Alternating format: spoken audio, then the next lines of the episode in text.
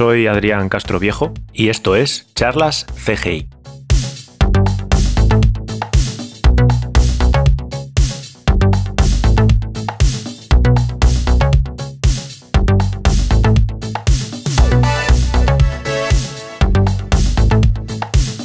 Charlas CGI es un podcast en el que invito a personas relacionadas con los efectos visuales y la animación a charlar sobre nuestro trabajo.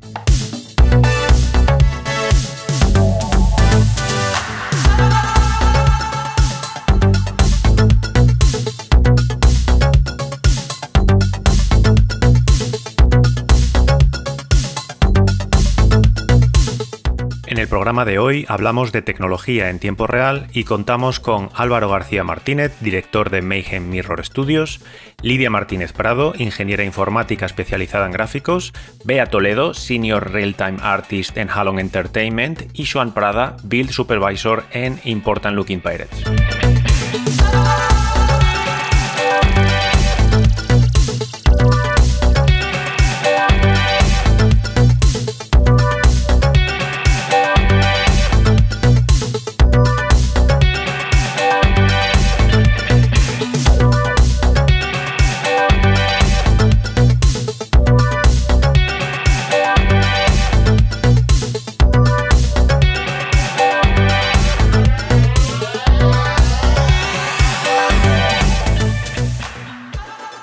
Hola a todas y todos, bienvenidas y bienvenidos a Charlas CGI. Hoy tenemos un programa monográfico sobre gráficos en tiempo real. Tengo a varias personas eh, invitadas y empiezo la ronda por el primero que tengo en mi pantalla. Álvaro, cuéntanos un poco tú eh, en qué estás metido actualmente. Eh, sé que tienes mucho que ver con el tema de real time, sobre todo de Unreal. Eh, tienes una, nueva empresa. Eh, cuéntanos mm, en un minutillo qué has hecho estos meses y a qué te dedicas ahora. La verdad es que es curioso que menciones lo de la empresa en mitad de una pandemia porque es, algo un poco contradictorio. Es decir, bueno, ahora arriesgar a montar una empresa es casi lo que menos se debería hacer. Pero curiosamente ha sido un poco por, la pandemia lo que me ha empujado a hacerlo. Em, como ya sabes, VFX tiene sus altibajos. Eh, ya por naturaleza es un trabajo cíclico, donde saltar de una compañía a otra es casi la norma. No debería ser así, pero es lo que ocurre. Pues ya imagínate si pones una pandemia en medio, cómo esto se puede hacer un poco más, lo multiplica, ¿no? Entonces, digamos que no había proyectos en ese momento que me atrayesen a nivel de tecnología o eh, las compañías mucho más grandes no se movían tan rápido como me gustaría moverme eh, a, nivel un poco más individual en lo que es respecto a real time. Y ya tenía algún proyecto, ya teníamos bastantes tests y experimentos hechos en, Unreal Engine con el proyecto de Sito Yuna. Y en ese momento, pues decidimos, eh, pues eso, los artistas que trabajamos en el proyecto, decir, venga, vamos a arriesgar, vamos a aplicar a un grant, vamos a montar una compañía y vamos a intentar sacar un pitch deck potente para intentar producir el producto por nuestra cuenta. Epic se interesó y directamente pues me empujaron a, a, que fuese un poco por mi cuenta. Entonces, fue un poco curiosamente Epic quien me, que me dio ese, empujoncito de creo que esto lo podemos sacar, creo que esto puede avanzar, creo que deberías montar algo por tu cuenta y creo que deberías hacer las cosas un poco fuera de lo que es la industria, que ahora ya sí se está poniendo más las pilas. Obviamente, cuando hablo de industria, hablo de cada compañía tiene su, estrategia, su PR, cómo enfocar todo esto de virtual production y algunos que están más a la cabeza que otros. Y este año ha habido muchos cambios. Tenemos ahí a Pixomondo a saco ahora mismo. Entonces, bueno, pues fue un poco ese el motivo por el que decidí hacerlo por mi cuenta. No porque vaya a hacer algo revolucionario, sino porque me permite completo, o sea, eh, a nivel ahora mismo, la, oportunidad de tener un grant es que todo el R&D lo puedes enfocar hacia donde tú crees que puedes sacar más provecho. Con lo cual, obviamente, yo no voy a comprar LEDs, como puedes entender. Pero sí puedo dejar un poco de tiempo a todo lo que es eh, digital doubles, eh, un poco hacer feature animation en real time, cosas que me interesan más y que son un poco dentro de un scope más, pues eso, humilde, ¿no? Y es bastante interesante. Luego, también nos comentas un poco eh, cómo van los temas de las grandes y estas cosas y bueno, y alguna cosilla más de, lo que haces. Eh, bueno, pasamos a, la siguiente eh, y que nos cuente qué es lo que hace y por qué está aquí. Bea Toledo. ¿Qué pasa? Pues ahora mismo estoy trabajando como copiloto en, en Stage, grabando directamente con el director pero todo mi background viene de layout, previs, o sea, todo lo que tiene que ver con un background pues, más cinematográfico. Y realmente llevo muy poquito currando con Unreal, pero, pero bueno, pues salté de golpe eh, gracias al fellowship. Eh, de repente, pues bueno, me abrió muchas puertas, la verdad. Y, y a raíz del Unreal Fellowship que hace Epic, eh, que son, bueno, son unos cursos, un intensivo, a raíz de eso mm, orienté un poco, reorienté mi carrera. Y ahora, bueno, pues por lo menos estoy trabajando con el director, que es verdad que normalmente, por ejemplo, en todos los proyectos que había trabajado antes está siempre como mucho más separado de, y tanto. sí, o sea, es como al final está, todo como mucho más disperso, entonces aquí somos un equipo súper pequeñito, trabajas en rodaje, trabajas todo rápido, todo en real time. Bueno, después si nos puedes contar algo, sin, sin, sin, saltarte confidencialidades y tal, seguiremos profundizando. Y, también el tema del fellowship, del curso y tal. Eh, bueno, vamos al siguiente. Xuan, eh, cuéntanos tú qué haces y sobre todo también qué relación tienes ahora con el tema de real time. Eh, sí, yo, bueno, yo, real time no es mi, sabes, mi, iba a decir, you know, eh, mi actividad eh, primaria, digamos, ¿no? Eh, real time es parte de lo que hago, es una herramienta más de, de lo que utilizamos en, en, ILP, que es donde trabajo, en Important Looking Pirates, pero digamos que mi trabajo principal sigue siendo efectos visuales tradicionales, por así decirlo, ¿no? Ah, real time es obviamente algo de lo que estamos utilizando ahora, especialmente más que real time, virtual production. Hmm. Ah, que bueno, podríamos dividirlo, ¿no? Podíamos, son cosas diferentes, si podemos decirlo así. Pero sí, eh, llevamos trabajando con Virtual Production no mucho tiempo, no mucho tiempo, la verdad, pero hemos trabajado en dos shows hasta el momento con Virtual Production, en uno más involucrados que en otro, Ah, pero, pero bueno, hemos estado expuestos a, real time y virtual production desde hace, no sé, alrededor de tres años más o menos, pero ha sido recientemente que hemos montado nuestro propio departamento de, real time. y de hecho, bueno, lo estamos montando, bueno, ya tenemos un, departamento montado y seguimos trabajando en ello, en montar el departamento y hacerlo crecer. Pero, pero bueno, sí, lo estamos utilizando de la misma forma que lo están utilizando hoy en día Casi todos, todos los vendors. Sí. Pero vamos, que recalcar que mi actividad primaria, por así decirlo, sigue siendo la parte más tradicional, por así decirlo, de, los efectos visuales. Bueno, eh, la siguiente, Lidia Martínez Prado. Eh, ya has estado en el podcast, ya supongo que la, los fanáticos y las fanáticas del podcast, que son muy pocos, yo lo sé, yo lo sé eh, sabrán quién eres. Eh, pero bueno, cuéntanos por qué estás aquí hoy eh, y, qué, es, eh, qué es lo que haces y qué relación tienes, sobre todo con real time. Pues a ver, yo, yo he trabajado tiempo atrás en, en VFX. Lo que pasa es que en los últimos, desde que volví de Weta Digital a España, en 2016 por ahí, monté una empresa. la empresa trabaja principalmente con Unity y con Unreal. Y entonces eh, yo estuve trabajando con Unreal durante un año aproximadamente eh, y luego me fui a Unity porque no salía bien un proyecto en Unreal por problemas que había en ese momento y, desde entonces estoy trabajando en Unity. Curioso porque en España he encontrado más, más probabilidades de encontrar proyectos interesantes en, en, videojuegos y en cosas relacionadas con Unity en general, que es pues eso, aplicaciones, juegos eh, real time.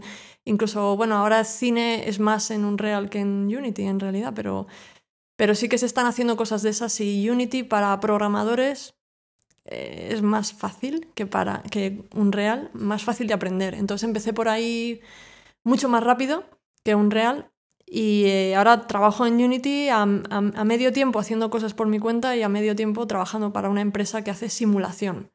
Entonces eh, hago simulación y cosas de gráficos en tiempo real en, videojuegos. Bueno, no es que no son videojuegos, son o serious games. Bueno, no sé cómo se llama. Pero bueno, cosas. Bueno, aplicaciones... que al final puede servir para cualquier cosa. Y entonces, nada, yo, yo en realidad yo no estoy especializada en, gráficos, en programación, en gráficos, en real-time graphics. Entonces, me gusta mucho porque aprendo un montón. Y eh, Virtual Production no he hecho nada todavía, pero es un tema que me interesa porque yo es otra de mis pasiones, el cine. Entonces, pues bueno, está bien, voy por ahí. me estoy acercando. bueno, pues eh, sí, sí, un panel muy interesante de, todos, además con cada uno con diferente approach, diferente acercamiento al real time. Eh, y bueno, yo, por decirlo, la relación que yo tengo, pues casi empezó, bueno, había mirado bastante sobre todo a Unreal, me picó mucho Álvaro cuando estábamos en Dinec. Eh, y después eh, este, este, último verano hice de un curso eh, también de, no el fellowship, pero una cosa parecida en Escape Studios y, y, bueno, sí que aprendí un poco más rápido de lo que podría haber aprendido yo por mi cuenta. Y, poco más, o sea, no, no, lo, he, utilizado mucho más. Eh, trabajando, la verdad, tiempo completo en, en VFX, a, mí, la verdad es que no, no me queda tiempo. el poco tiempo que, me queda, a veces, a veces veo los tutoriales de Swan y, y, poco más. Eh. pues bueno, vamos, pues vamos a intentar. Poco tiempo que tienes lo malgastas viendo cosas mías. No, no, los veo todos porque no me da tiempo, pero. Y bueno, eh, tuyos, y si no, me meto en una charla en directo de Álvaro. No, no, no. no para completarlo. Eh, bueno, vamos a intentar profundizar un poco, un poco en el tema. Eh, en diferentes aspectos, un poco sobre lo que venimos hablando estos últimos días del tema de real time. bueno, hemos, hemos hablado ya en la presentación un poco, al final parece que es como un enfrentamiento siempre entre Unity y Unreal, hay muchos más motores, motores gráficos y tal. Eh, también sé que hay eso, hay motores propietarios, pero no sé, eh, ya, ya lo hablamos un poco con, Lidia en el, en el, podcast que hablaba con ella. Eh, y bueno, saltándome un poco la estructura que teníamos, claro, ¿por qué, ¿por qué se escoge Unreal? Yo ahora mismo conozco mucho más Unreal que Unity. Unity lo sé hace como nueve años o así para hacer una, una aplicación para el móvil, realidad aumentada y tal. Pero, ¿por qué creéis que, se usa más Unreal? Claro, como siempre me dice Lidia y me pone ahí eh, que vosotros trabajáis en cine. Eh, y claro, yo es algo que estoy acostumbrado. Cine, series. Entonces hay cosas que, pierdo. Bueno, se ha, eh, perdido Bea, Es que pareces periodista de Telecinco buscando batalla. pero seguro que está, que seguro que está conectada todavía y se ha, salido de Zoom. Pero bueno, seguimos, no pasa nada. Eh, bueno, eso, estaba diciendo que, eso, pues entre Unreal, Unity y los demás motores de renders, ¿qué diferencias hay? Si, si podemos sacar cosas eh, de lo que cada uno conoce, eh, ponerlo un poco sobre la mesa y, por qué al final se escoge, pues sobre todo eso, por qué las empresas en cine están tirando más por Unreal. Y un poco por romper, por, romper el, por romper el mito un poco de, de, Unreal versus Unity, sacar estos vídeos de 5 millones de visitas en YouTube donde comparan los dos engines. Al final es visualización en 3D. Eh, y tiene más que ver con posicionamiento en el mercado que con realmente herramientas. Eh, sin ir más lejos, hace 5, 6, 7 años, Out Studios, que lo pusiste ya en el documento, eh, hizo un cortometraje alucinante con, con Neil, Neil Blomkamp, el, el, de District claro, y, con lo cual está aprobado que para Virtual Production mm. es completamente usable. La cuestión es posicionamiento en el mercado y la estrategia de Epic es agresiva y es agresiva en positivo, pues para compañías como la mía que tiene un grant. Es decir, es posicionamiento en el mercado. Es la rueda, ¿no? Cuanto más posicionamiento tienes, más eh, dinero puedes hacer con juegos como Fortnite, con lo cual puedes aplicar más grants, con lo cual estas compañías crecen, aplican este software, con lo cual al final creo que en los últimos cinco años han hecho una estrategia alucinante y se han posicionado en todo el mercado. Eso no significa que no vaya a haber en dos años un catch-up perdona, por el Spanglish, de, otras compañías donde realmente, pues, eh, he visto, por ejemplo, que Unity está investigando mucho en AI, para Deep Learning, para Environments. Es decir, veremos qué ocurre en los siguientes años. Pero yo por romper el mito de que esto no es un versus, es un poco... Sí, sí, que es un poco un tira y afloja. Sí. que es un poco... A ver, claro, yo hablo desde un punto de vista mm, más desde fuera. Tú estás incluso en contacto con, con ellos, ¿no? Con Epic. Pero, eh, claro, eso lo hablábamos, lo hablaba con Lidia y tal, que si Unity, que si Unreal, y claro, sí que Unreal yo veo que está haciendo una campaña brutal, o sea, el rollo de hacer cursos. Eh, a ver si en breve recuperamos, recuperamos a Bea y, y nos puede contar un oh, poco del... Que perdona, mi culpa. Sí, que está pidiendo acceso, ¿no? Eh, eh, nos, puede contar un poco más de cómo era el fellowship, pero bueno, entre otras cosas, eh, claro, es que te, pagan muchísimo dinero por hacer un curso de un mes, un mes, creo que son cinco semanas, ¿no? Eh, entonces, claro, eh, las grants también, eh, Álvaro, que nos puedes comentar un poco más. Pero sí, sí, que está haciendo una campaña brutal para, Mm, para copar. Yo no creo el que es solo mercado, una ¿no? campaña, es que están invirtiendo mucho dinero en el render. Están invirtiendo, sí. En el render. Mm. Unity tiene un follón tremendo ahora mismo, tienen varios motores diferentes, destructivos hacia las versiones anteriores, con lo cual la gente no sabe qué decidir, qué elegir. Unos funcionan para unas cosas, otros para otras. Unreal, colocas un objeto en la escena y es precioso, porque ya tiene todo Mm. activado. Entonces a, a toda la gente que se dedica a arte le alucina. Unity es feo. Tú empiezas desde el principio y es feo. Y entonces, eh, aparte que... que- Uf, hablando de feo. Estás hablando con alguien que hace Match Move, que usa 3D Equalizer, estoy usando Sino. O sea, de feo no me hables. Bueno, pero quiero decir que, que el render eh, tiene una calidad brutal. Entonces, es que es así. En Unity están haciendo mucho trabajo, pero está a lo loco. Están intentando alcanzarlo y no, es- no creo que sea una buena carrera. Eh, creo que cada uno tiene que ir por su camino. No sé por qué intentan... Es que no, lo- no tiene nada que ver. No sé. Sí. Eh, Unity es más popular Bueno, para ah. algunas cosas, Unreal para otras. Yo creo que no hay una lucha verdadera ahí. Es algo un poco diferente. Y de, lo- de los otros que mencionábamos, eh, ¿crees que hay alguno así a la altura de todos estos? Incluso, incluso Blender tiene, tiene cosillas de, en tiempo real. Rasterizadores, ¿no? Eevee tienen... Mm. Pero de nuevo, claro, es, es al final, y lo apunta muy bien Lidia, que es, eh, han invertido en render. Ahora bien, a, a nivel de customización, si tú ahora quieres cambiar cómo ves el render, los píxeles en screen space, o como quieras, o rasterizado, o con ray trace, ya no puedes tocar tanto el engine como en Unity, en ese sentido. Construyes desde cero, con la mala suerte de que a lo mejor no pinta muy bonito al principio, pero con mucha más flexibilidad en esos casos. Intuyo que va un poco por ahí. He visto Uni, Engine, ah, que para simulación creo que es más eh, para ingeniería, pero es bastante interesante también todo ese mercado, que no se tiene muy en cuenta. Y los renders que hacen son alucinantes. Ah, a mí me flipan. No sé cómo están posicionados, pero me parece alucinante. Sí, es más para haciendo. serious games. O sea, es Serious más, games. más aplicaciones per- eh, profesionales y benchmark y todo esto. Ajá. Sí, yo lo estaba mirando, no lo conocía, pero sí, algo así. Eh, bueno, vea, que hemos comentado brevemente que, que te nos has caído. Eh, y, y justo, justo cuando estabas fuera, eh, no, estábamos mencionando cosas que si Unreal y, y Unity y tal y cual. Y comentábamos un poco el- cómo está apostando Epic por, por, por su motor y, y promocionándolo mucho. Y claro, también sobre el tema de formación, ¿no? Que estaba, está apostando mucho en la formación también, ¿no? Eh, y como tú habías hecho eh, eh, el curso, el, el Fellowship, ¿cómo se llama? Fellowship for Virtual, Virtual Production. Pues no sé, cuéntanos un poco cómo fue el proceso de, de, yo sé, de selección y, y- y el curso en sí. Rápidamente, sin, sin contarnos exactamente en detalle todo, todo, todo, pero cuéntanos sí. un poco cómo fue. Pues en la versión que yo participé del fellowship, que era bueno, la primera versión oficial, eh, seleccionaron como unos 100 participantes del sector audiovisual. En realidad éramos como perfiles súper diferentes porque no solo eran perfiles técnicos, había gente de producción, había gente que, mm, no sé, dueños de empresas, desde un dueño de empresa a gente. Lo mínimo que tenías que tener de experiencia son cinco años en el sector, era como uno de los únicos requisitos.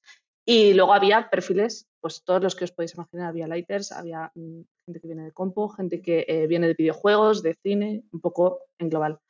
Y nada, es un curso intensivo, un mes, muchísimas clases eh, y es un curso orientado a generalista. Es verdad que eh, estaba muy orientado a cine más que a videojuegos. Nosotros no vimos nada realmente como relacionado con videojuegos. Estaba todo orientado a producción de cine llámalo virtual production, pero realmente eh, no tiene por qué ser como lo que todo el mundo entiende como virtual production, orientado, por ejemplo, a pantalla LED, eh, que además ahora mismo es lo que más sale, ¿no? Mandalorian es lo que todo el mundo tiene en mente. Pues no, no es eso, es como realmente es, es mucho más amplio que eso, es entender el programa como para poder darle un uso dentro del cine. Vale, Vea, pues bueno, una pregunta. Ya nos has ¿Es, aclarado un poco. es, eh, aprender herramientas, las herramientas de, relacionadas con la parte de cine, ¿no? En un real. sí, sí, o sea, aparte del inicio sobre de todo, la aplicación. O sea, había un poco de todo, pero sí que es verdad que eh, en lo que más hincapié se hizo es en el sequencer, en cómo utilizar todo el tema del sequencer, planos, el sequencer, cómo funcionan las cámaras, cómo utilizar un rig de, un de, un rig de cámara, perdón, y cómo eh, funcionan los shots, cómo funcionan las secuencias, subsecuencias, porque bueno, es que es, como Unreal tiene una forma muy particular de trabajar, que de hecho se aprovecha completamente de, del real time para eso, eh, para cómo haces stream de los niveles para poder aprovechar, por ejemplo, eh, una misma iluminación en una secuencia completa. Entonces, bueno, pero eso sin concretar, sí, es como estaba muy, muy orientado a, a tema de cine. Pero sí que es verdad que también hicimos muchísimos materiales. No estaba orientado tanto al tema técnico, miramos algo de blueprints, pero no era quizás como, no sé, lo que sería como el fin general. Bueno, ahora que, ahora que lo mencionas, ya que lo tenía yo apuntado, el tema de blueprints, que con Lidia había hablado un poco. Eh, Álvaro, ¿tú, ¿tú, utilizas a menudo blueprints eh, para el trabajo de tu día a día? Eh, ¿Cómo lo ves? O sea, ¿o prefieres a alguien que te desarrolle algo mm, a nivel más profundo que utilizar blueprints? Es, cu es, cu es, curioso, y te lo voy a resumir para no dar la chapa mucho, pero en los últimos 3-4 meses he pivotado bastante a blueprints y C++ por mi cuenta porque estoy ahora mismo en mitad de un desarrollo de un videojuego, que tenemos un pequeño prototipo, y tenía un desarrollador, pero el desarrollador, me lo han contratado eh, Pixomondo, con lo cual me queda sin desarrollador. Y, pero él me hizo un buen empujón ya a todo el mundo de Blueprints y C++. Y tienen un sistema eh, y un poco así por dejar una nota para luego, eh, si espías un poquito las capturas que están haciendo de Fortnite y lo que van a hacer en el futuro, van a hacer un poco de Visual Language, eh, bueno, más que Visual Language, un, higher level de, de, de como T-Sharp en Unity. Creo que eso va a caer en algún momento, me da la impresión, porque he visto cositas. Entonces, ya tienen de hecho un sistema que se llama Game Ability System, que se basa en programar con, con tags. Eh, y sé que hay un equipo que está trabajando un poco en simplificar eso más y hacer un poquitín más fácil para alguien que se meta a programar, que no le tiren ahí a C++, Visual Studio y venga a, a tragar código, que C++ no es muy agradecido en ese sentido. Entonces, Blueprints, yo en ese sentido eh, no, no lo veo no lo veo complicado. Lo veo que hay que un poco, más que saber blueprints, hay que entender lógica un poco y, acostumbrarse a trabajar con lógica, que cualquiera que haya ido a clase de filosofía, pues bueno, booleanas, eh, variables, quiero decir, todas estas cosas es más el entrenamiento de lógica que saber cómo funciona Visual Scripting, que lo puedes tener en muchos softwares, al fin y al cabo. Con lo cual no lo veo como la gente, lo veo, oh, blueprints. Es, es entender lógica y luego ya repetir esto una y otra vez, una y otra vez. Con lo cual es transferible. Mm, voy a comentar una cosa. Eh, es cómico que el tema de Visual Scripting ahora se va a meter en Unity también o están trabajando en eso o han metido ya algo, no recuerdo bien. Bolt, Bolt, eh, ¿no? Sí, no, pero eso es un asset, eso es un, algo que hizo un equipo de gente y luego lo han comprado y lo van a integrar, una cosa así. Pero bueno, solo un comentario, eh, que me hace gracia porque mucha gente está deseando que traigan eso a Unity porque lo que les gusta es usar blueprints y cosas de esas en Unreal y dicen que en Unity no hay y entonces siempre me ha hecho gracia que, que, mucha gente está deseando eso cuando en realidad, bueno, en Unity es bastante más fácil programar, como dices. Sí. Sí que es verdad yo, que es yo, durillo. Entonces hay yo ese al final paso. siempre divido. O es bien muy difícil o es demasiado fácil. Y, Sí, sí. y el problema de los blueprints es que son lentos.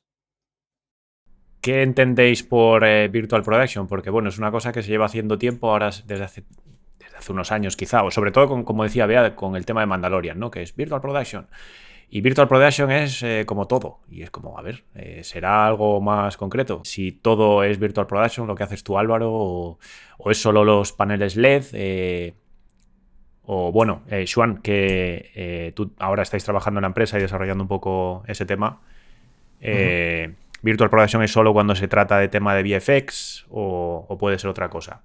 Vale, yo lo que me gustaría añadir es que mi, digamos que mi, mi única experiencia con real time es en cine, ¿vale? Es en Virtual Production, digamos. No, no tengo ninguna otra experiencia más allá de la propia producción cinematográfica, entonces tampoco te puedo decir mucho más de otras cosas o de otros campos relacionados con real time. Ah, lo mismo que la pregunta anterior de Unreal y Unity, pues tampoco puedo aportar mucho ahí porque nunca he estado expuesto a Unity, por ejemplo, ¿vale? Entonces, en ese sentido, estoy muy limitado. O sea, tengo una visión muy, muy limitada, digamos, de, de, todo esto relacionado con real time. Entonces, en mi caso, en cuanto mi definición de Virtual Production es, para mí, es simplemente la finalización de planos de efectos visuales en fotografía principal. ¿Vale? Es decir, mientras está rodando eh, la fotografía principal de una película, en cámara capturar los efectos visuales y dar el plano por finalizado. O quizás con pequeños ajustes, pero ajustes mínimos para hacer en postproducción. Eso es lo que yo defino como Virtual Production. Captura de efectos visuales en fotografía principal. Sí, sí, yo estoy de acuerdo, de acuerdo en ello, pero bueno, sí, sí. Con lo cual existe pues, eh, desde hace décadas. Hmm. Es, un poco, es. un poco el tema, sí, porque sí que, como decía, pues hay, hay películas recientes que han utilizado esto que no le llamaban, o por lo menos hasta donde yo sé, no le llamaba Virtual Production, como me suena, o sea, Interstellar, eh, no sé, cualquiera que utilizaba incluso en temas de, cuando van en, el típico coche, pues poner un, una cosa detrás, ¿no? O una, pantalla o algo, un proyector con, unas imágenes detrás, que ese tipo de tecnología se usa la, desde, la retroproyección. hace muchísimo. sin Parallax, el, famoso plano del avión, no sé qué película es, que sale un avión por detrás, el tío se tira al suelo. en una de Hitchcock, ah, sí. sí. Lo que pasa es que esto es como lo del VR, que ahora en los últimos tres hmm. años VR parece como nuevas tecnologías y todos nos acordamos del retro VR este con cascos de 20 kilos, que es como que la tecnología tiene estos ciclos en los que hay un primer intento de, de establecerse, no funciona porque no hay suficiente desarrollo, se olvida, alguien se vuelve a acordar meten Parallax y Virtual Production ahora parece que es algo nuevo, cuando en realidad lo único nuevo es el Parallax, porque ahora es en real time, no es un vídeo pregrabado donde lo pones en una pantalla, iluminas o con proyector o con, LEDs. Em, entonces sí que hay un poco ahí de confusión y yo creo que es un fallo de, naming convention, de cómo llamamos a esto, que es como un, un vitaminado, al fin y al cabo. Porque a mi entender, eh, y esto es un poco una línea que muchos meetings con, pues eso, en DINEC es sale la palabra real time, pero no hay una definición después a qué se refieren con real time. Puede ser eh, postbis, puede ser, eh, eh, como, como, ha dicho, o sea, para fotografía, puede ser final pixel en, dentro de feature animation. ¿A qué nos referimos con real time? Porque ahí hay una definición muy vasta muy, y a veces un poco vaga de definir. Y creo que todavía nadie Esto es como lo de un, un organismo cuando está vivo y cuando está muerto, ¿no? Como que es una línea un poco eh, difuminada, porque como se está acercando tanto la calidad de render a lo que es un offline traditional render, ¿dónde pones esa línea en la que esto ya puede ser un Final Pixel? Mandalorian saca Final Pixel Sunset. Con lo cual, a lo mejor habría que, no llamarlo de otra forma, pero sí pensar un poco en, aclarar a qué nos referimos con Virtual Production, porque Virtual Production se lleva haciendo desde hace décadas. Yo, siempre, pensé, yo siempre pensé que Virtual Production era lo que se hizo en Avatar con la cámara, que se eh, veía una preview de, lo que iba a ser el escenario en 3D, ¿no? A través de la cámara. Con acelerómetros, ¿no? Eso también es Virtual Production en realidad, ¿no? claro, estás previsualizando las plantas del planeta, ¿no? No, decía eso, que de hecho, o sea, que eso es lo que estoy haciendo yo, es como estoy trabajando con eso, con cámaras y al final es como realmente estoy trabajando más con esa parte que, no con la parte que ahora cuando lees por ahí en cualquier sitio o escuchas cualquier charla en casi todo lo que están hablando es Virtual Production Mandalorian, lo que decía antes. Es como que es verdad que es, es un concepto como un poco, poco abstracto, un poco complicado, pero sí que bueno, no está muy definido.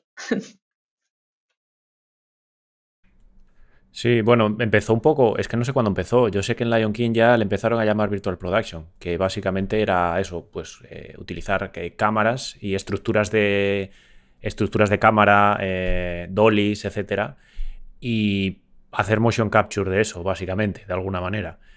Que al final, bueno, al final eso sí que en ese caso no es un trabajo finalizado, como decía Xuan en, en rodaje, porque eso tiene mucha limpieza después detrás. Eh, ya no solo con el tema de cámaras, sino con, el tema de personajes y tal. Eh, bueno, entiendo que dentro de un tiempo eh, estará mejor, pero cuando, mm, no sé, el tema de motion capture, que, yo lo, estoy tocando de alguna manera,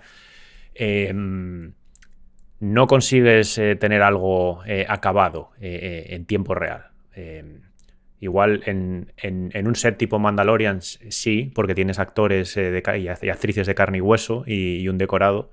Pero cuando tienes algo similar, pero con, motion capture de por medio, eh, incluso capturando la posición de la cámara, lo tienes muy, muy bien finiquitado, como en, bueno, en el stage este de, Mandalorian, o, no. hay que seguir haciendo postproducción para refinar todos esos movimientos de cámara, etcétera. Vea, ¿qué, nos puedes contar tú de lo que, de lo que haces o has hecho después de, eh, haber hecho el fellowship eh, a nivel profesional?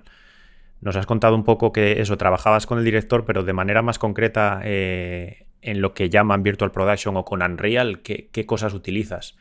Pues ahora mismo, por ejemplo, lo que estamos trabajando, hasta donde puedo contar, estoy trabajando en una previs. Entonces, eh, básicamente es la libertad que tiene el director de decidir lo que quiere que se vea, porque bueno, al final es un juguete que tiene, le gusta poner sus cámaras y en vez de trasladárselo a un artista, lo hace él directamente. Entonces, bueno, es, es una manera muy rápida, pero a la vez también puede ser, puede ser muy lenta, porque es lo que dices tú, que lleva también un trabajo de limpieza detrás. Pero sí que es verdad que el director tiene muy claro lo que quiere. Mm, nadie mejor que él va a saber ponerse sus cámaras, por lo menos para la fase de previs. Entonces, eh, yo, por ejemplo, ahora mismo lo que sería mi trabajo es asistirle en eso. Nosotros recibimos eh, lo que sería una animación preparada para esa previs y bueno, salvo tocar la cámara, que es lo que hace él, todo lo demás, si él quiere mover un árbol, se mueve un árbol, si él quiere hacer una montaña, se hace una montaña, si quiere cambiar una luz de sitio o quiere mm, de repente iluminar un personaje, se hace. Entonces, todos esos cambios en tiempo real, eso es lo que estoy haciendo yo. Eso, y, eso ha sido un, un punto muy importante a tocar, porque es uno de los mayores beneficios de, trabajar con Virtual Production, que es el, el, input de algunas de las personas que antes no estaban involucradas en la creación de efectos visuales y ahora sí que lo están. ¿Vale? Es decir, por, muchas veces escuchas hablar a, directores y a cinematógrafos y a diseñadores de producción decir cosas muy malas de los efectos visuales, ¿no? que no les gustan, que, o que no lo entienden, o que prefieren hacer trabajar en shows donde no hay efectos visuales y es y es porque no tienen control sobre ellos. En cuanto tienen control, en cuanto les das el control, les encanta porque pueden hacer cosas que no pueden hacer. Y gracias a técnicas de Virtual Production, esto ocurre. Tienes un cinematógrafo que en el set puede controlar la iluminación de los efectos visuales, cosa que de otra forma no tiene control sobre ellos. Termina la fotografía principal y 18 meses después ve el resultado final del cine. No tiene input sobre el background que sepa hacer en efectos visuales. Sin embargo, ahora con técnicas de Virtual Production como decía Bea, el director o cualquier otro creativo que trabaja en set puede decidir en tiempo real y eso es súper importante. Sí, es, es, una, es, un punto, la verdad es que siempre lo, lo, repito porque se, se, tiende mucho a decirlo de eh, real time, eh, agiliza ¿no? el proceso de render y, y, realmente no es lo importante. Tenemos que pensar que, que, somos criaturas que reaccionamos a un feedback inmediato. Vemos algo, vemos una alerta, un, un riesgo, corremos. Eh, dibujamos algo, vemos el resultado y, reaccionamos con eso. Damos muchas veces por sentado que un director tiene la intuición de saber lo que es un render y saber lo que se espera al día siguiente. Nosotros trabajamos con render, intuimos que si subimos eh, el exposure de la cámara, pues saldrá esto más oscuro, más claro. Pero un director, en ese sentido, tener todos estos inputs en real time, lo que le ofrece no es ir más rápido, sino tener más creatividad en ese mismo momento con lo cual sí que ayuda a sacar un producto de nuevo, no más rápido, sino, sino mejor y on set. Y eso sí que es un punto muy interesante que, por eso de real time, para mí es más real creativity, más que real time, per se. Pero sí, sí, es, bastante guay. Sí, un poco lo que decías de tener feedback de, bueno, ya no solo el director, cliente o lo que sea, o en, publicidad, de, alguien un poco más ajeno y que vea en tiempo real cómo se pueden hacer las cosas y, que, se puedan hacer cambios incluso. Claro, ayuda mucho porque muchas veces de escuchar a, directores o, bueno, o no directores, pero clientes en dailies o este tipo de reuniones, que, que quedabas un poco flipado porque no, estaban entendiendo nada. O sea, están haciendo su proyecto y, dicen, ah, pero eso, eso, eso es 3D. O sea, y yo, pero bueno, o sea, a mí es que me dejó alguna vez eh, un poco frito alguna, algún comentario de esto. Pero pecamos nosotros porque tendemos a pensar que tienen que saber cosas que no tienen por qué saber. Su trabajo es dirigir, no entender lo que es una simulación de crowd. Entonces, ah, no, metemos unos ragdolls, ¿qué, qué, qué, qué? ¿Sabes? Entonces, eh, con esta facilidad, yo no, yo no, tengo que explicar lo que es un ragdoll. Yo le tiro un personaje de aquí y que lo voy a caer. Vale, quiero eso. Ya está. Ese es el input. A mí dame el pixel, no me des eh, lo que vas a hacer porque no lo voy a entender. Y no, no, digo que, no, que sean iletrados. Lo que quiero decir es que su trabajo es dirigir no hacer simulaciones de crowd y entender lo que es una simulación. Eso, eso, eso me trae un recuerdo de una anécdota que me, bueno, una anécdota que me contaban cuando empecé en Weta Digital, que, que estaba justo en el departamento que está al lado del set, a tres metros del set donde graban todas las cosas de mockup y todo esto. Y siempre decían que venía James Cameron. James Cameron, Peter Jackson no, pero James Cameron, que es un fricazo de cosas técnicas, y venía al despacho donde estaba yo y decía, trae, trae, dame el ratón, dame el ratón. Y se ponía ahí a cambiar cosas en Maya, decía, ves, así, pues cambias la luz y no sé qué, eso es lo que quiero, ¿lo entiendes? Tal. Ah, sí, sí, vale, vale. El tío cogía y hacía su escena, y, ah, no tenéis ni idea, venga, tal, y se iba y, y decías, hostia, ¿qué ha pasado ahora mismo? Era muy gracioso. Pero claro, si tienes suerte, si tienes suerte de tener a un director que sepa de esas cosas. Sí, pero bueno, es que hay directores como él que empezaron y trabajaron en Visual Effects, o sea que... Claro, ahí está la diferencia. Pero bueno, no hace falta, como dice. No, les frustra mucho. es muy frustrante para ellos no poder expresarlo. Es que no entienden muchas veces eso, qué es lo que quieren. Sí, es que de hecho, o sea, por ejemplo, por ejemplo, eso es como, yo cuando digo director, no me refiero solo a director, realmente es como, o sea, igual hay reuniones en las que tienes, por supuesto, a alguien de PFX, tienes, eh, tienes el departamento de arte, tienes la gente que ha trabajado en esa mm. previs, luego además tienes al cliente, o sea, es como hay mucha gente viendo eso, hay mucha gente soltando cositas. Es como yo igual soy como la persona que me encargo de poner, de tirar ahí las cosas en el programa para que el resto lo vea. Pero claro, no tienen ni siquiera por qué saber en plan de dónde viene, por ejemplo, unas partículas. Les es mm. total y absolutamente indiferente, pero saben que eso es lo que quieren ver. Entonces, como bueno, claro, es muy visual y es muy rápido hacer ese cambio y decir, no, no, pero es que no quiero que se vea así, quiero que sea más grande, más pequeño, que explote más grande. Como, son cambios como mucho, mucho más directos. Entonces, a mi parte, por ejemplo, el real time sería eso, es como lo que decís, que es como mucho más creativo en el momento. Claro, y, eso es lo que se busca en el set, realmente. ¿Sabes? La espontaneidad de tomar decisiones al vuelo. Y claro, por eso normalmente a la gente que trabaja en producción no les gusta demasiado los efectos visuales, porque cualquier decisión se dilata en el tiempo meses. Mm. Siempre, siempre, siempre opinan, siempre dicen lo mismo. Y siempre dicen, eh, bueno, que esa traducción de las ideas originales que se tenían a lo que realmente acaba siendo el producto muchas veces es muy diferente. Cuando un director de fotografía ve el resultado final en el cine y dice, yo este plano lo había pensado de otra forma completamente diferente. Pero ¿dónde se quedó esa idea? Pues no lo sé dónde se quedó. Pero, pero si hubiera tenido la posibilidad de cambiar eso en el momento en el que estaba rodando la película, lo hubiera hecho, sin ninguna duda. Y no quiere decir que sea mejor ni peor, quiere decir que se ha traducido de forma correcta la intención que tenía esa persona eh, con ese plano, ¿no? que a lo mejor no es la misma que tengo yo porque tengo otra sensibilidad diferente. Completamente. Eh, de hecho, yo creo que a pequeña escala también ocurre, ya no solamente en production, sino, eh, por ejemplo, haciendo este trailer que hicimos para, para The Sito Yuna, a, nivel muy pequeño, entre artistas, animadores, iluminadores, y esto ya es algo que se está empezando a ver y cada vez es más común. Que un animador tenga el input de la iluminación casi final, al 80%, te cambia la animación completamente. Y, nos ha pasado un plano muy clásico de lo típico, que el personaje mira hacia el suelo y cuando mira pantalla abre los ojos, ¿no? Que lo habremos visto en todos lados. Pero ya simplemente saber dónde cae la sombra de los ojos te va a cambiar el, eje del cuello, todo, la, pose, absolutamente todo. Sí, vale, puedes hacerte un play blast y poner la luz. No es lo mismo, no es lo mismo.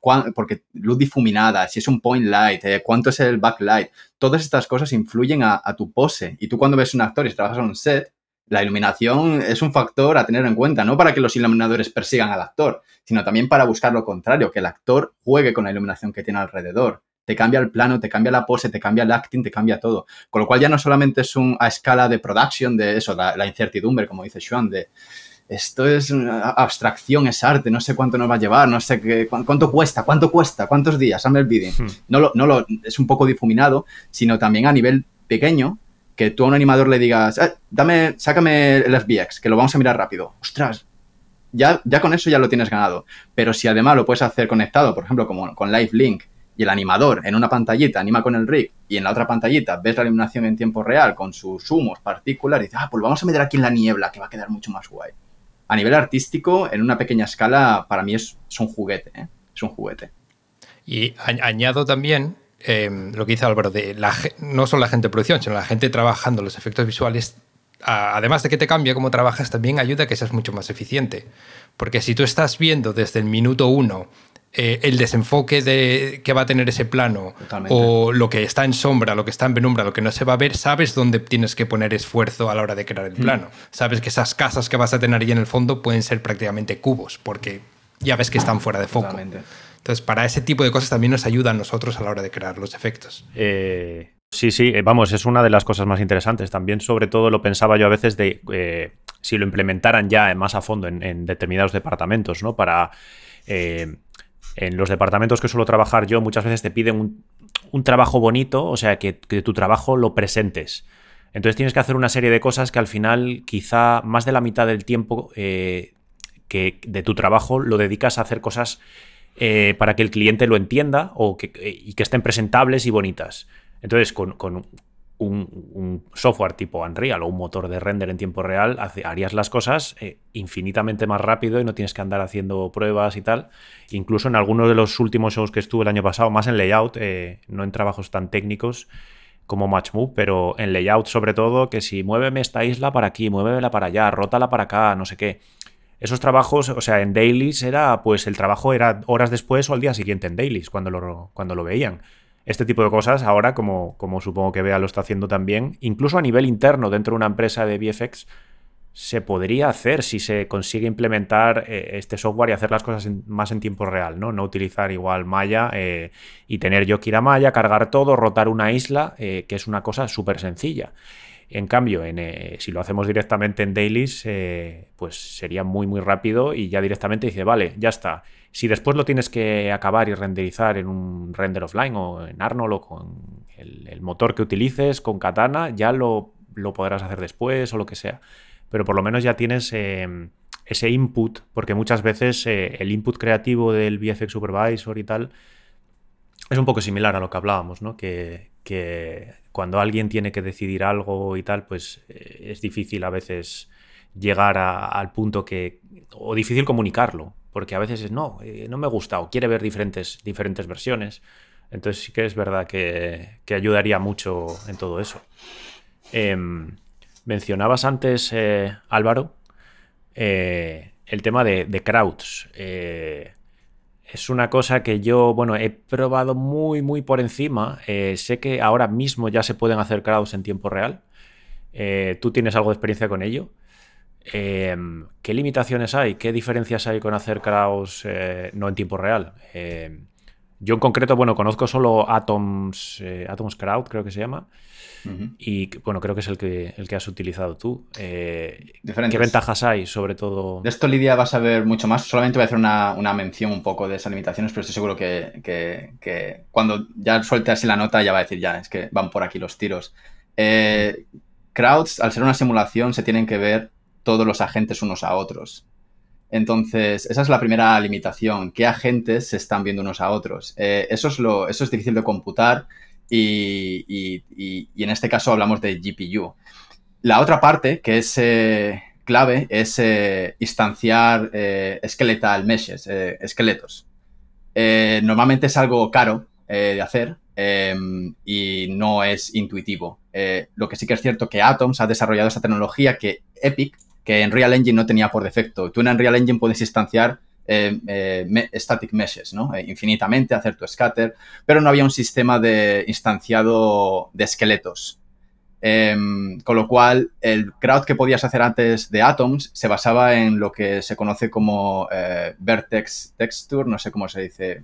Básicamente, lo que haces es una deformación de píxeles basada en una textura en RGB que cada vértice tiene la información en color de dónde está en cada frame, ¿no? Es como se hace en videojuegos. Tú cuando en videojuegos ves hay 10.000 personajes corriendo, normalmente, normalmente no son 10.000 esqueletos. Sobre todo si trabajamos con teléfonos y tal, buscas una forma de hacer deformación más barata. Eh, y esa es la forma un poco más tradicional en la que utilizamos en sitio Yuna en los test que hicimos iniciales. No usábamos un sistema de simulación, simulábamos en Houdini y nos sacábamos un vertex eh, texture donde había una textura para la animación corriendo y luego había una textura para el punto, el root, moviéndose a través del, landscape y había otra textura para la rotación del, personaje en cada frame, con lo cual teníamos tres texturas por cada agente y otra cuarta textura con los puntos en el mundo de cada agente, cada píxel un punto en el mundo. Tiene muchas limitaciones este sistema y la primera es si están muy separados los agentes entre ellos, necesitas una, pues, mucho, mucha información en la textura y es pesada, le tienes que cargar y ya lo que se dice el GPU budget, el presupuesto de la tarjeta, cuando no digo pasta, sino cuánto, eh, capacidad. claro, capacidad. Tú al final cuando trabajas con GPU, y esta es la gran limitación a día de hoy, que es una cosa que no se tiene en cuenta, es que en CPU, eh, como se dice, CPU bounded, eh, tienes muchas formas de atajar, porque tienes RAM memory, trabajas offline. Cuando trabajas en real time, la GPU es lo que te va a decir, bueno, hasta aquí has llegado. A partir de aquí, creatividad, a tirar mapas de normales, a buscarte cards, porque ya se empieza a saber que los FPS empiezan a bajar. Entonces, con crowds tienes que buscar formas creativas de sacar toda esa información en tiempo real. Y ahora mismo, Atoms, yo no sé cómo, no, he visto el source code, no sé cómo lo tendrán planteado, pero sí que es cierto que te sacas ahí 10.000 agentes con un poligonaje medio alto, esqueletos. Está, funciona bastante bien. Eh, no tengo, o sea, estos tíos al principio, de hecho, cuando trabajan en ILM estaban bastante metidos, eh, los conocía ya de antes y digo, bueno, otra, otra compañía de crowds, allá va. Y ahora sí que han dicho Unreal Engine y lo están haciendo de lujo. La verdad es que perfecto. Sí, sí. En Unity, en Unity yo no sé qué ahora, que ahora mismo de crowds que se usa. Yo conozco Mecanim, pero no sé si eso es para crowds. Yo es que no he hecho crowds nunca en, Unity. Sí que me dedico mucho a cosas de. Cosas de estas, ¿no? De, pues de optimizar eh, en GPU un montón de cosas. Como hago simulación. De hecho, ahora estoy haciendo simulación de fluidos. Entonces, eh, Hace falta, pues sí, es que es un, lío, pero en Unity la verdad es que no sé, no sé qué hay de crowds, la verdad, no lo he tocado nunca. Mm. Pero, pero sí, lo que has dicho, tal cual. Hay limitaciones, hay limitaciones. Ah, es, es, el primer techo que va a haber que romper. Unreal está intentando su estrategia, que ya está un poco así desvelada, ¿no? Es eh, trabajar con SSD directamente para poder hacer eh, eh, streaming. Lo que hacer un streaming de un vídeo, pues un streaming de los polígonos que necesitas con prediction, una predicción de dónde está mirando la cámara y dónde va a mirar la cámara en los siguientes frames, ¿no? Con lo cual no necesitas cargar como ves las pantallas, que es lo que tiene la PlayStation 5, ¿no? Básicamente que carga los niveles casi al tiempo real porque, bueno, haces un streaming de polígonos, no cargas los modelos, cargas una zona en concreto, el frustrum o lo que sea. Ese es el, primer, el primer atajo ¿no? para evitar estos tiempos de cargas. Ahora, el siguiente techo es el, GPU. Em, había fotos hace tres o cuatro años de prototipos de ordenadores donde veías directamente la tarjeta gráfica con un cable gordo conectado al disco duro, sin pasar por el motherboard. Este tipo de experimentos es un poco, puedes ver hacia dónde van las cosas. Vas a ver que la GPU se va a convertir casi en el core de cualquier ordenador en el futuro y la CPU empieza un poco a no ser tan necesaria excepto para AI o cosas que son de procesos lineales, ¿no? Es interesante por dónde van a ir los tiros. Tengo mucha curiosidad. Bueno, ¿alguno más ha trabajado con crowds en tiempo real? No, ¿verdad? No, yo, yo lo recomiendo un poco eso y, no, no lo recomiendas.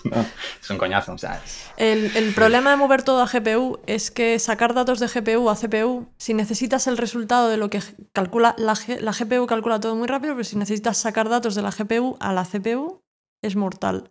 Entonces, mm. por eso la gente hace los compute shaders y todas estas cosas, generan la geometría dentro de la tarjeta gráfica, le metes los datos base y dentro de la tarjeta se genera todo, árboles, todo. Los crowds, de hecho, todo estaría escrito en código dentro de la CPU, de la GPU. Pero sacar de ahí datos, eso destruye todo, o sea, lo destruye la, eficiencia, ya no se puede hacer nada. Entonces, claro, habría que pasar todo a GPU. De hecho, en, Maya, cuando usaba Maya en, en Weta, allí el viewport de Maya, de hecho, era, estaba todo hecho en GPU. O sea, era un viewport de ellos, que está publicado en la web, no es que sea un secreto. Em, que, y, los rigs de los personajes y todo estaba hecho en GPU por dentro porque era Si no, es que nadie podía trabajar con eso. Si no, eran pesadísimos los rigs y todo lo que hacían allí. Entonces eh, hicieron todo en GPU, en Maya, el viewport entero. Era curioso. Bueno, pues hasta aquí la primera parte del programa sobre real time. En la segunda parte hablaremos de deepfakes, virtual production, metahumans, eh, hablaremos también de la tecnología de, Mandalorian y lo que mejor podéis hacer es suscribiros para no perderos el siguiente episodio del podcast.